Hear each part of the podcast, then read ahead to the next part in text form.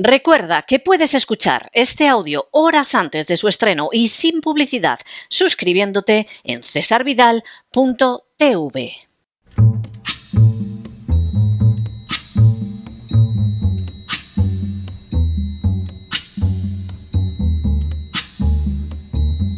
La voz con César Vidal, desde el exilio.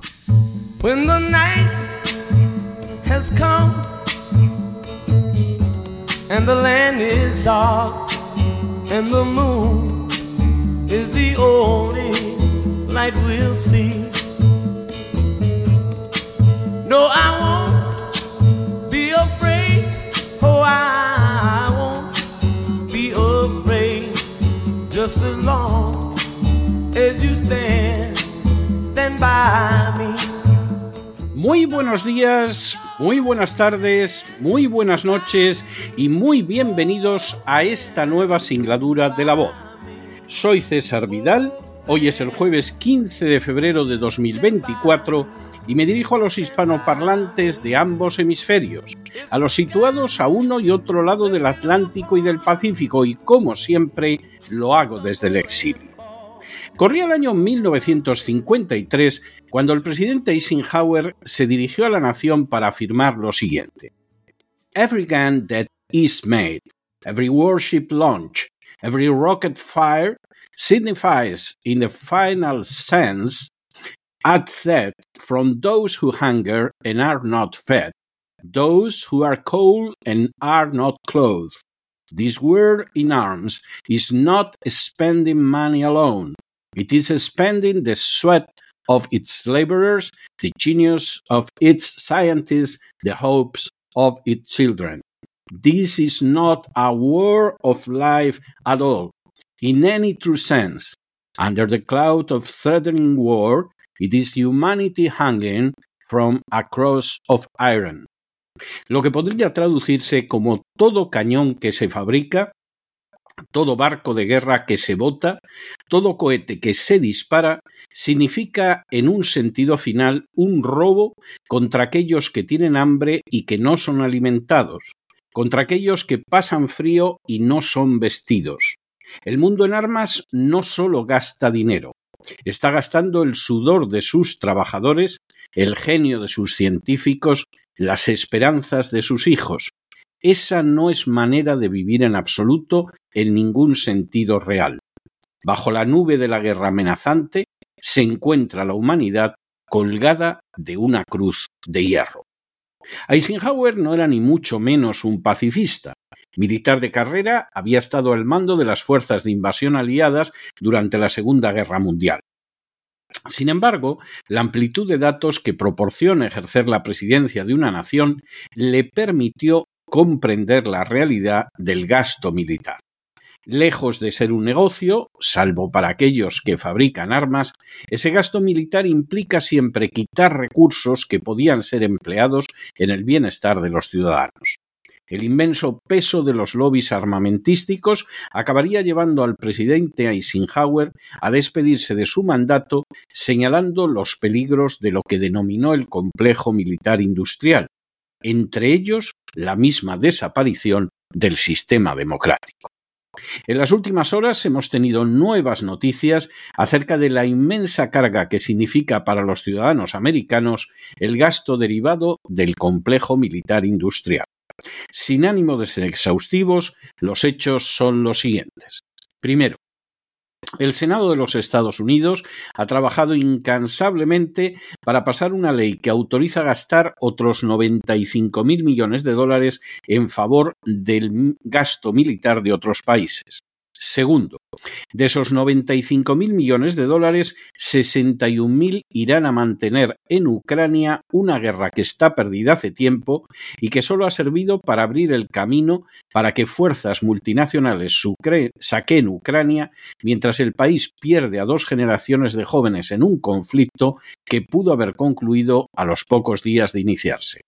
Tercero, de esos 95.000 millones de dólares, 14.000 irán a Israel para que continúe la guerra en Gaza, un conflicto en el que, según dictamen reciente del Tribunal Internacional de Justicia, se dan indicios plausibles de que Israel está perpetrando o tiene intención de perpetrar un genocidio.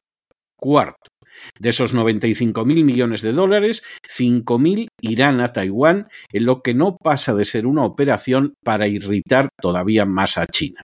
Quinto, de manera bien reveladora, Heather Cox Richardson dejó de manifiesto la realidad que se oculta detrás de esta entrega de dinero de los ciudadanos americanos al señalar hace unos días que la lucha por la ayuda de Estados Unidos a Ucrania, Israel, Taiwán y otras naciones con las que mantenemos colaboración no gira en torno a ahorrar dinero, la mayoría de los fondos para Ucrania, de hecho, se gastan en Estados Unidos. En otras palabras, de lo que se trata es de quitar dinero al contribuyente americano y de entregárselo a los grandes fabricantes de armas.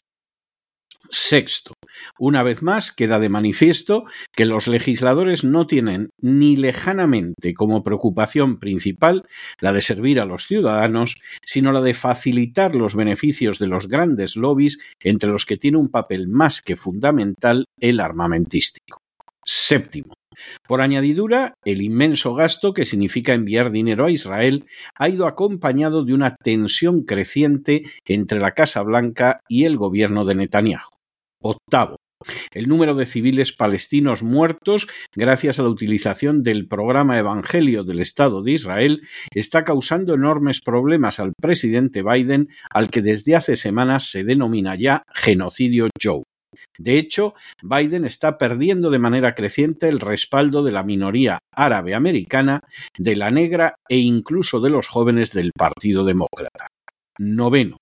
Esa circunstancia ha llevado a Biden a reafirmar la tesis favorable al reconocimiento de un Estado palestino, cuestión a la que se opone el gobierno de Netanyahu, ya que, por ejemplo, la carta fundacional de su partido, el Likud, afirma la necesidad de un dominio absoluto judío desde el río hasta el mar.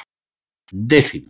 Como consecuencia directa, altos mandatarios israelíes critican abiertamente a Biden mientras Anthony Blinken realiza su séptimo viaje a Oriente Medio desde que comenzó la crisis el pasado 7 de octubre.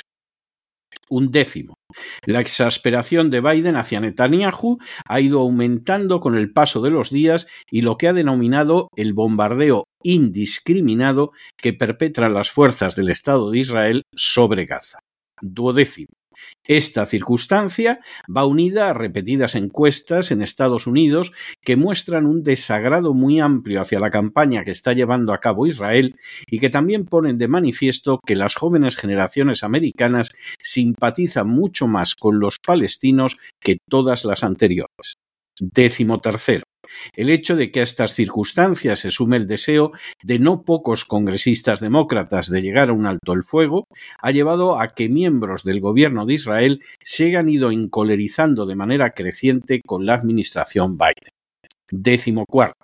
Hace apenas unos días, Itamar Ben-Gvir, ministro de Seguridad Nacional de Israel, criticó que Biden, en lugar de dar su pleno respaldo a Israel, estuviera ocupado en la ayuda humanitaria y en el combustible que iba a Hamas. La acusación del ministro israelí Bennett Bir simplemente no se corresponde con la realidad de una Casa Blanca que no para de presionar al legislativo para que apruebe docenas de miles de millones de dólares con destino a Israel. Décimo quinto muy posiblemente, y a pesar del enorme gasto de dinero enviado a Israel, el desarrollo de los acontecimientos desde el mes de octubre ha llevado a los altos funcionarios de la administración Biden a la conclusión de que el statu quo no funciona y que hay que buscar un nuevo pathway, un nuevo camino para establecer un Estado palestino. En su último viaje a Qatar, hace apenas unos días, Blinken señaló además que el establecimiento de ese Estado palestino tiene que suceder rápidamente. Décimo séptimo. El establecimiento de un Estado palestino ayudaría además a llegar a un acuerdo entre Israel y Arabia Saudí que ahora mismo resulta imposible por el ataque del Estado de Israel contra Gaza, pero también de manera especial por la negativa de Netanyahu a permitir la creación de un Estado palestino. Décimo octavo. La ocupación a que somete el Estado de Israel los territorios palestinos dificulta enormemente la creación de ese Estado, pero esa dificultad se vería orillada por una declaración de Naciones Unidas que no sufriera el veto de los Estados Unidos. Décimo noveno. En cualquiera de los casos, Israel seguirá absorbiendo recursos de Estados Unidos al ser la nación, junto a Ucrania, que recibe más dinero del contribuyente americano. La cifra aprobada por Obama de 38 mil millones de dólares en ayuda militar a Israel tiene todos los visos de verse más que superada por la administración Biden, y precisamente en una época de dificultad económica, inflación y gasto público descontrolado. Y vigésimo, en las últimas horas, algunos legisladores han hecho referencia a una supuesta amenaza rusa que exigiría multiplicar el gasto militar y a la vez implica amenazar a Rusia con una guerra preventiva fue nada menos que el presidente Eisenhower el que señaló de la manera más realista cómo cada dólar que va a gasto militar es un dólar que se quita a los ciudadanos americanos en áreas tan elementales y necesarias como el alimento o el vestido, y cómo además quienes sufren de manera más cruel esa circunstancia son los ciudadanos más necesitados. Por supuesto, ese gasto puede ser más que deseado por el complejo industrial militar, pero significa, utilizando los mismos términos del presidente Eisenhower, colgar al pueblo americano de una cruz de hierro. Guste o no reconocerlo, desde hace décadas la guerra no es un instrumento para defender las fronteras o los intereses del pueblo americano. Es, por el contrario, un inmenso negocio de sangre en el que no importa que la guerra se salde con una derrota americana, como ha sucedido en Afganistán, Siria o Irak, porque lo relevante es que sea cara, muy cara, para que los beneficios de los fabricantes de armas resulten espectaculares. Es bien revelador que una nación campeona de la doctrina del libre mercado cuente con un sector importante de su economía totalmente sometido a una visión socialista. Ese sector es el mercado de armas, donde el gran gasto lo realiza el Estado en beneficio de una pequeña minoría. Son los ciudadanos americanos los que pagan esas guerras inútiles con sus impuestos, los que soportan una cruz cada vez más pesada y los que se ven privados de un bienestar que merecen solo para que los fabricantes de muerte se lucren de manera desmedida. Esa codicia extrema que se justifica por unos medios de comunicación, donde los consejos de administración tienen como accionistas relevantes a los mismos fabricantes de armas, es una guerra que nunca debió empezar en Ucrania y que lo hizo por la expansión de la OTAN y que no solo llena sus arcas con el armamento entregado a Israel para que machaque una población mayoritariamente civil en Gaza, sino que ahora mismo está colocando al mundo al borde de una guerra nuclear al referirse a una amenaza rusa que no existe y cuyo anuncio fundamentalmente desea aumentar un descomunal presupuesto militar absurdamente elevado y totalmente innecesario. Pocas dudas puede haber de que este desarrollo, movido no por el bien del pueblo americano, sino por la inmoralidad rampante de unas castas a las que solo les importan su carrera personal y el aumento de su fortuna, tiene que acabar y tiene que acabar ya. Y tiene que ser así antes de que el pueblo americano perezca colgado de lo que el presidente Eisenhower denominó una cruz de hierro. Pero no se dejen llevar por el desánimo o la frustración, y es que a pesar de que los poderosos muchas veces parecen gigantes, es solo porque se les contempla de rodillas, y ya va siendo hora de ponerse en pie. Mientras tanto, en el tiempo que han necesitado ustedes para escuchar este editorial, la deuda pública española ha aumentado en cerca de 7 millones de euros, entre otras razones, porque tiene contingentes militares en el Báltico que son costosos pero que nada tienen que ver con los intereses reales de España. Muy buenos días, muy buenas tardes, muy buenas noches.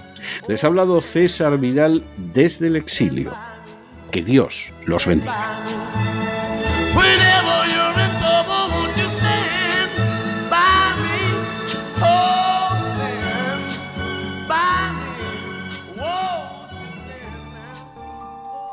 Esta sección está patrocinada por crowdfunding con el siguiente mensaje.